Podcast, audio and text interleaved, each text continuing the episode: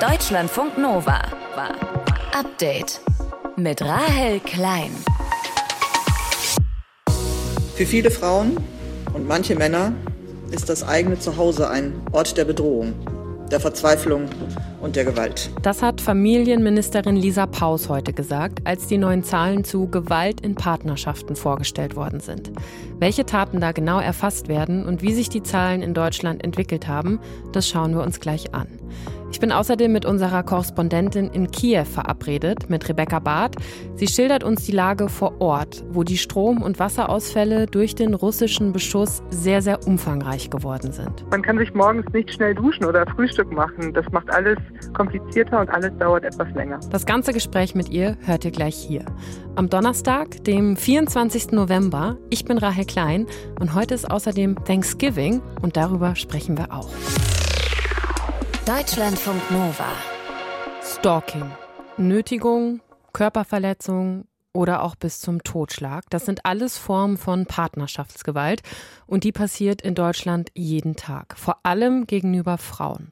Ganz viel davon findet im Verborgenen statt, aber es gibt auch Zahlen über die Fälle, die erfasst worden sind und die sind heute vorgestellt worden.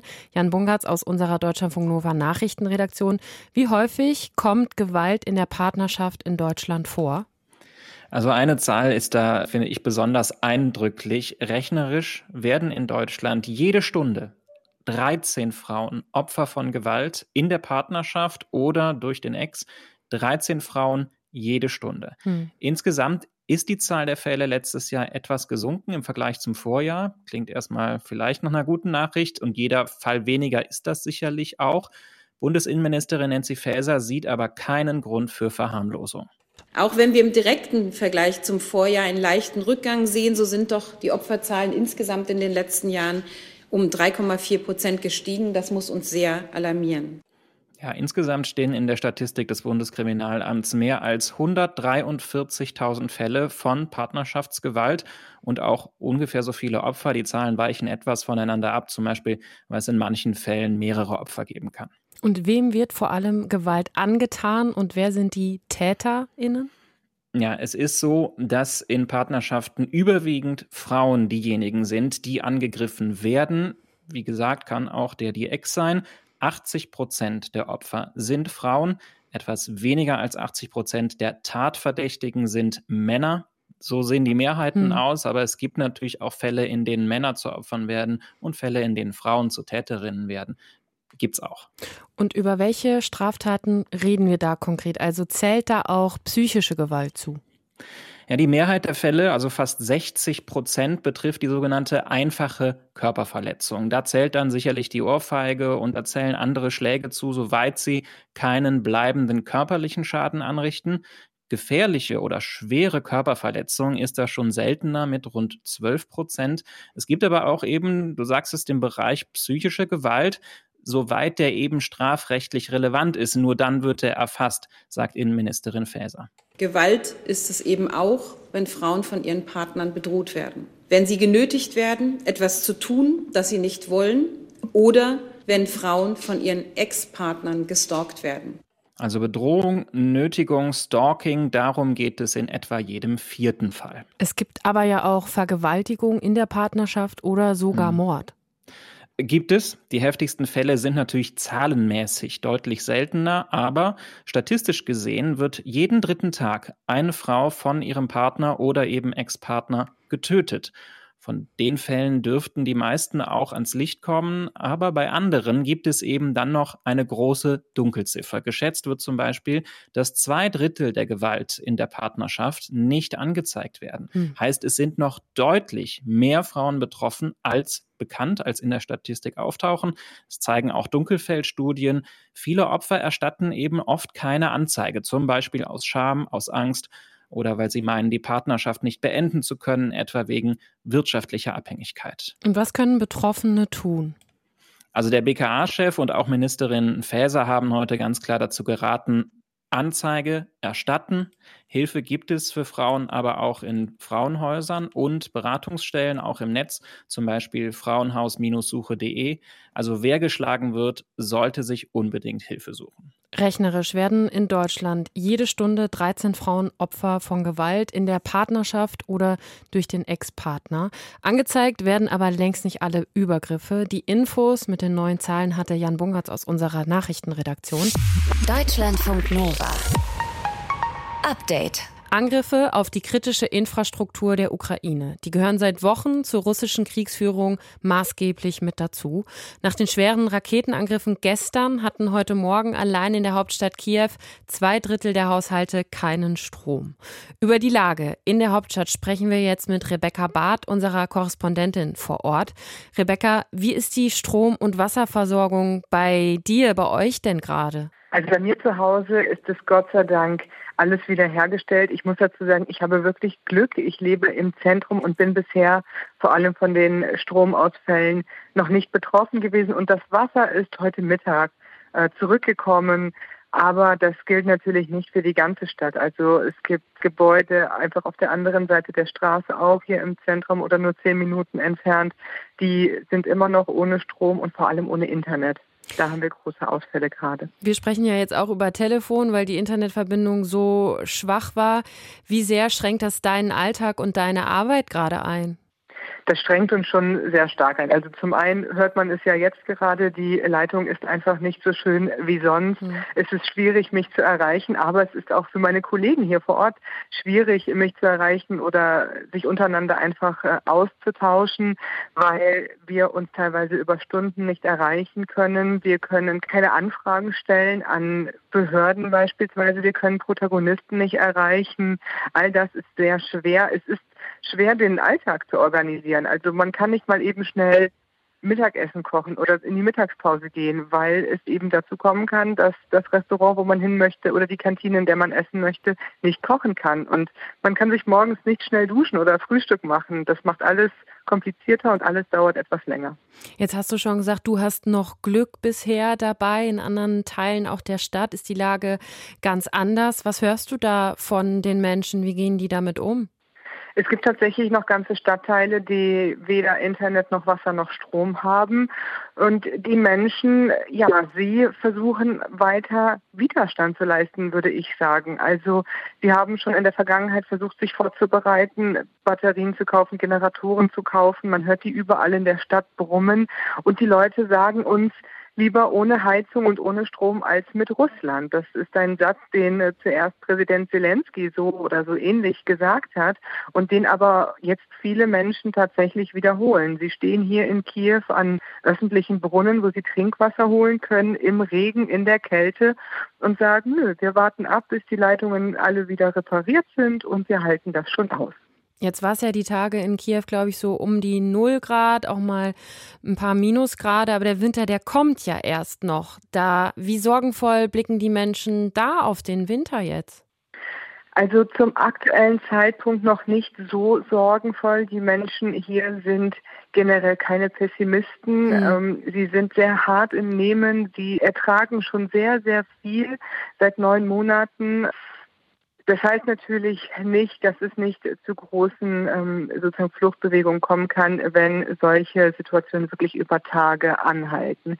Die Behörden versuchen alles dafür zu tun, dass die Stadt und auch die Menschen so gut es geht vorbereitet sind. Aber es ist eigentlich allen klar, dass wenn es zu einem wirklichen Blackout über Tage kommt, dass dann die kritische Infrastruktur, wie beispielsweise Krankenhäuser, also dass die kritische Infrastruktur nicht aufrechterhalten werden kann und auch Supermärkte beispielsweise dann schauen müssen, einige Filialen schließen müssen, schauen müssen, welche Lebensmittel sie noch anbieten können und dass es dann wirklich schwierig wird.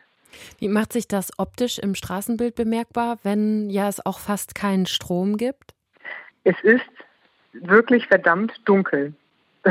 So kann man das ausdrücken. Mhm. Ähm, man sieht häufig abends in den Straßen eigentlich nur noch Autos, die wenigen, die noch unterwegs sind und Leute mit ihren Handys oder kleinen Stirnlampen, die versuchen sich irgendwie den, den Weg zu bahnen. Auch hier im Zentrum ist es teilweise wirklich stockduster und es gibt dann einige kleine wenige Orte, beispielsweise einzelne Kioske, die beleuchtet sind und dann wirklich auch die einzige Lichtquelle für einen sehr großen Radius sind. Gibt es jetzt trotz allem irgendwie was, was dich auch hoffnungsvoll lässt oder werden lässt oder wo du auch selber Hoffnung rausziehst für die kommende Zeit?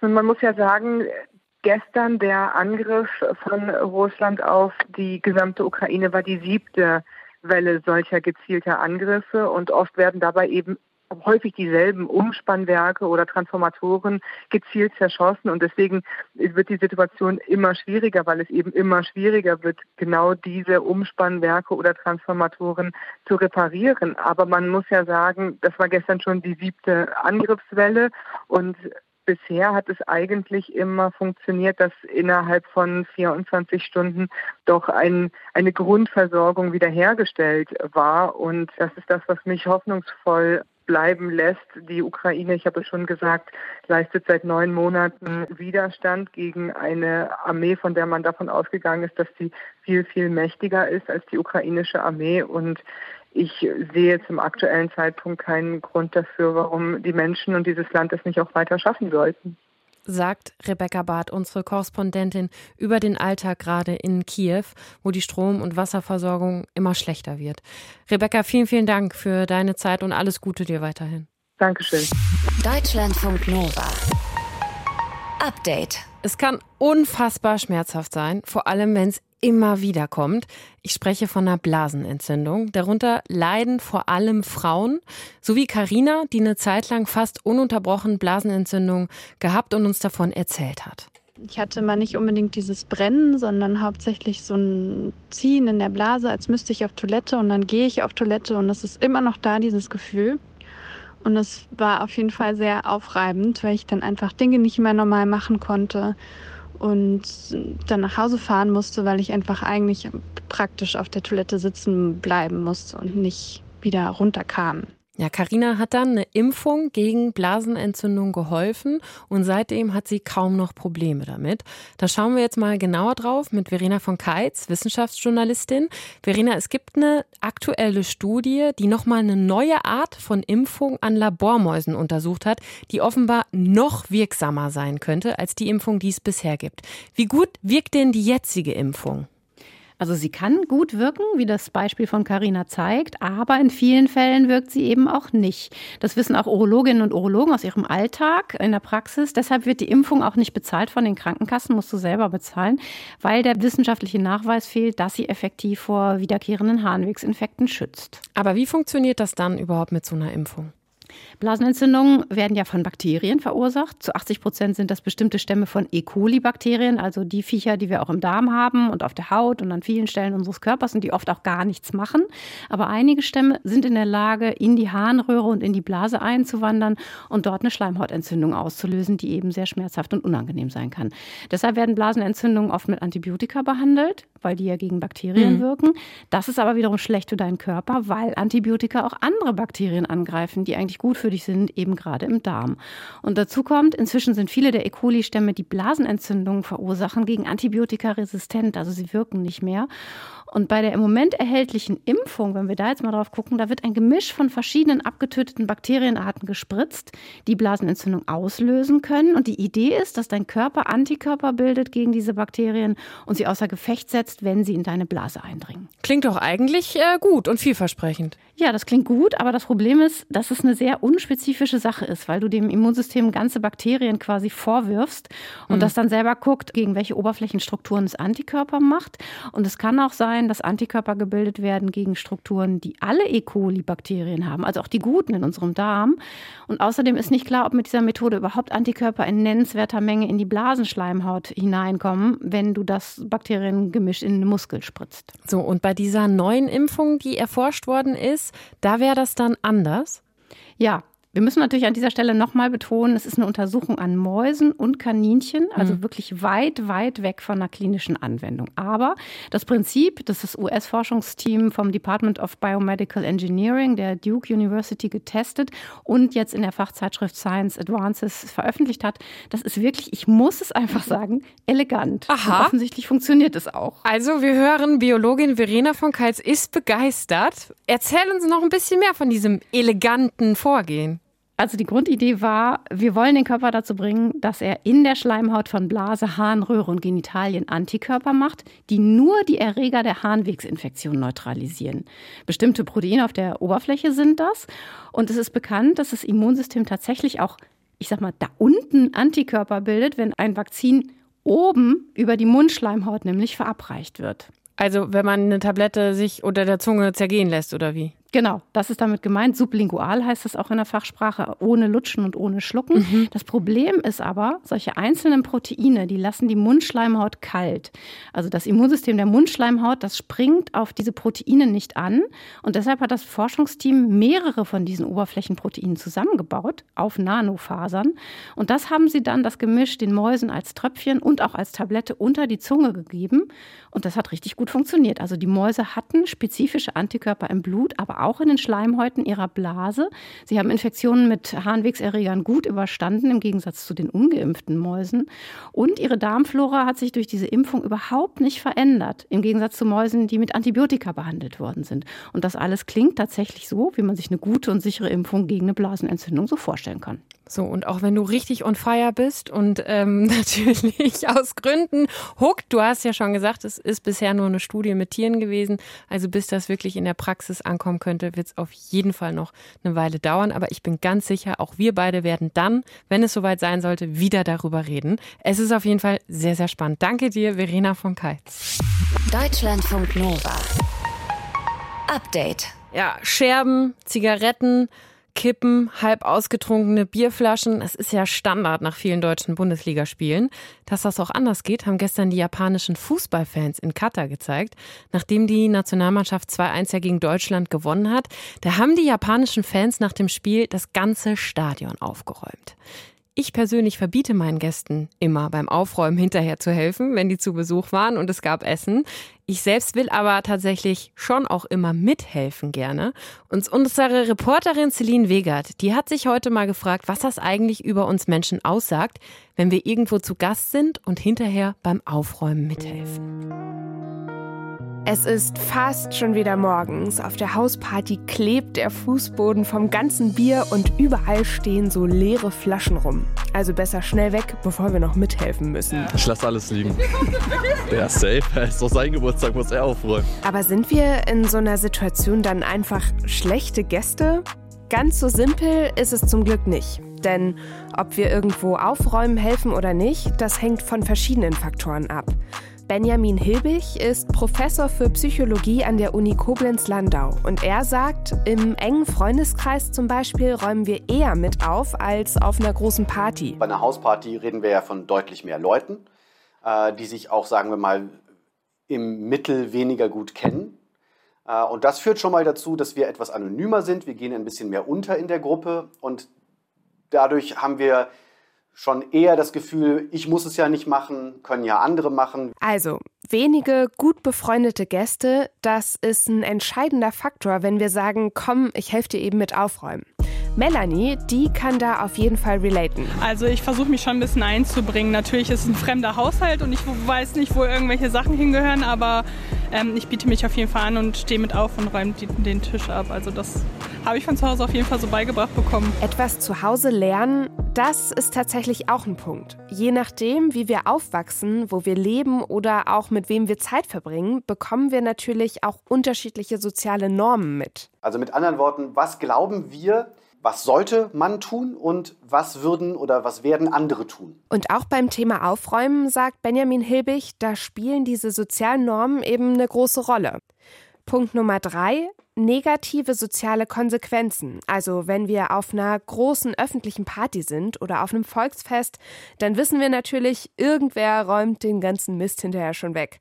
Also kann ich mich ja im Zweifel auch benehmen wie Sau. Aber was wäre eigentlich, wenn sowas vielleicht doch Konsequenzen für mich hätte? Also wenn ich beispielsweise weiß, wenn ich im Karneval ausgelassen feiere und den ganzen Müll liegen lasse, dann kommt nicht am nächsten Tag zehn Leute von den Stadtwerken und räumen das für mich auf, sondern dann muss ich eben einen höheren Preis zahlen oder im nächsten Jahr davon ausgehen, dass Karneval ausfällt oder was auch immer. Und dann natürlich kann man so die soziale Norm verschieben. Und wenn man die soziale Norm erstmal verschoben hat, dann werden sich alle auch entsprechend anders verhalten. Aufräumen oder nicht aufräumen, wenn wir irgendwo zu Gast sind, das ist übrigens auch ein typisches Beispiel für ein sogenanntes soziales Dilemma. Also wenn nicht aufräumen vielleicht der bequemere Weg für mich ist, es aber insgesamt besser für alle wäre, wenn jeder seinen Müll wegbringt. Viele auch große Probleme würden sich sehr viel besser lösen lassen, wenn wir kooperativer wären. Ja, und das fängt im Kleinen natürlich an. Ne? Man denke an die,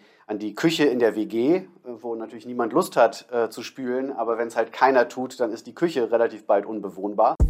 Unterm Strich, da füllt es also fast einen psychologischen Deep Talk, wenn wir rausfinden wollen, warum manche im Fußballstadion freiwillig ihren Dreck wegräumen und andere vor den leeren Flaschen auf der WG-Party flüchten. Aber eine Sache ist klar. Von den japanischen Fans können wir uns definitiv was abgucken. Deutschlandfunk Nova. Update. Das wichtigste Ritual vor Thanksgiving hat schon stattgefunden. My fellow Americans, please welcome the 2022 National Thanksgiving Turkeys Chocolate and Chip. Ja, US-Präsident Joe Biden hat zwei Truthähne begnadigt. Chocolate and Chip macht der Präsident jedes Jahr kurz vor Thanksgiving. Millionen andere Truthähne landen heute allerdings auf den Tischen in den USA. Da wird nämlich heute Thanksgiving gefeiert. Was das eigentlich für ein Fest ist und wie wichtig das für Amerikanerinnen und Amerikaner ist, darüber habe ich mit Chris Howitt gesprochen. Sie ist US-Amerikanerin, lebt jetzt in Deutschland. Chris, ist Thanksgiving so, wie man das wirklich aus amerikanischen Serien kennt? Ich würde sagen, ja, tatsächlich schon. Also wir sitzen alle gemeinsam. Also ich habe es immer mit meiner Mutter und meinen Großeltern hauptsächlich gefeiert. Und ja, es gibt einen Truthahn und wahrscheinlich fünf oder sechs Aufläufe, verschiedene Pies und wirklich alles, was man sich darunter vorstellen könnte. Also schon so zwei, drei Generationen und einfach unfassbar viel Essen. Genau, und das heißt, wir essen das Essen wahrscheinlich eine Woche lang, besonders weil meine Familie eigentlich nicht so groß war, aber trotzdem braucht man eben die fünf verschiedenen Aufläufe. Das heißt, man hat genug für einen Monat fast gefühlt. Was wird denn am Thanksgiving eigentlich genau gefeiert? Also grundsätzlich geht es darum, diese Idee, dass die Pilger nach Amerika gekommen sind und dass sie eben sich mit Native Americans getroffen haben und ja, dass alles schön war und man hat alles geteilt und man konnte zusammen essen und dankbar sein. Und natürlich, wenn man irgendwas über die Geschichte kennt, weiß man, dass das nicht so passiert ist. Und auch deswegen kann das glaube ich, ziemlich schwierig sein für Native Americans in den USA, weil man sich die ganze Zeit damit beschäftigt. Das heißt, die ganze ja furchtbare Kolonialgeschichte wird dann eben auch ausgeblendet einfach dann dabei, ne? In der im historischen Nachklapp sozusagen. Genau, und es wird schön geredet, es wird umgeschrieben und ja, das war Krieg, das war Krankheiten, das war sehr viele schlimme Sachen sind passiert. Und stattdessen reden wir von Dankbarkeit und Dankbarkeit finde ich schön und ich finde schön, diese Woche zu haben mit meinen Großeltern. Aber gleichzeitig ist das schwierig und man weiß nicht, ob man das gleichzeitig haben kann. Aber man kann schon sagen, dass Thanksgiving schon auf einer Stufe ist mit Weihnachten oder ist es sogar wichtiger als Weihnachten? Ja, das ist schwierig zu beantworten und kann vielleicht auch je nach Familie unterschiedlich mhm. sein. Aber ich glaube, in vielen Familien hat man eben vielleicht zwei Gruppen. Vielleicht ist das väterliche Seite und mütterliche Seite. Und man macht eben einen Feiertag mit der einen Seite und einen Feiertag mit der anderen sozusagen. Weil ja in den USA ist es nicht wie in Deutschland. Wir haben ja nur einen Weihnachtsfeiertag. Ja. Und das heißt, das ist einfach nicht genug Zeit. Also meine Großeltern wohnten ja 15 Stunden mit einem Auto entfernt von meinen anderen Großeltern. Das heißt, das kriegt man nicht an einem Tag hin. Und deswegen war es schön, dass halt eine Seite im November zu haben und eine Seite im Dezember. Dann war es auch fair und schön und man hatte Zeit. Das heißt, ich würde sagen, es ist genauso viel wert, nur vielleicht mit verschiedenen Leuten. Genau. Jetzt sagst du, Dankbarkeit zu zeigen ist ja auch wirklich schön und du findest es auch einfach schön, deine Familie dann zu sehen und natürlich freut man sich auch an gutem Essen. Es ist natürlich wichtig, dass man auch den historischen Kontext dazu hat, den hast du ja auch. Was sind jetzt, wenn du dir das reine Thanksgiving eben mal anschaust, was sind so deine Lieblingstraditionen an Thanksgiving? Thanksgiving ist richtig schön erstmal schon aufwachen, schon ein bisschen kochen. Wir schauen auch dann den Thanksgiving Parade an, also diesen Umzug in New York, glaube ich, ist das. Dann geht man auch schön spazieren. Das heißt, es ist irgendwie immer das Gleiche und man kann genau das Gleiche jedes Jahr erwarten. Und irgendwie ist das auch schön, diese fast Prozesse zu haben und man weiß, okay, endlich Zeit und vielleicht hat niemand das Handy in der Hand und niemand redet von Arbeit und ja. vielleicht doch manchmal Politik, aber trotzdem, man hat halt richtig Zeit für die Familie und das ist einfach schön. Dann hoffe ich, Chris, dass du über Weihnachten, vielleicht Thanksgiving auch so ein bisschen nachfeiern kannst und ihr da einfach zusammen, ja, als Familie zusammen sein könnt und richtig viel essen könnt. Vielen, vielen Dank, Chris, für deine Zeit. Ja, vielen, vielen Dank für die Einladung. Chris Howitt. Amerikanerin, lebt in Deutschland, hat uns erzählt, wie wichtig Thanksgiving eigentlich ist, was es aber auch für Kritik am Fest gibt. Thanksgiving ist heute in den USA immer am vierten Donnerstag im November. Deutschlandfunk Nova. Update. Immer Montag bis Freitag auf deutschlandfunknova.de und überall, wo es Podcasts gibt. Deutschlandfunk Nova.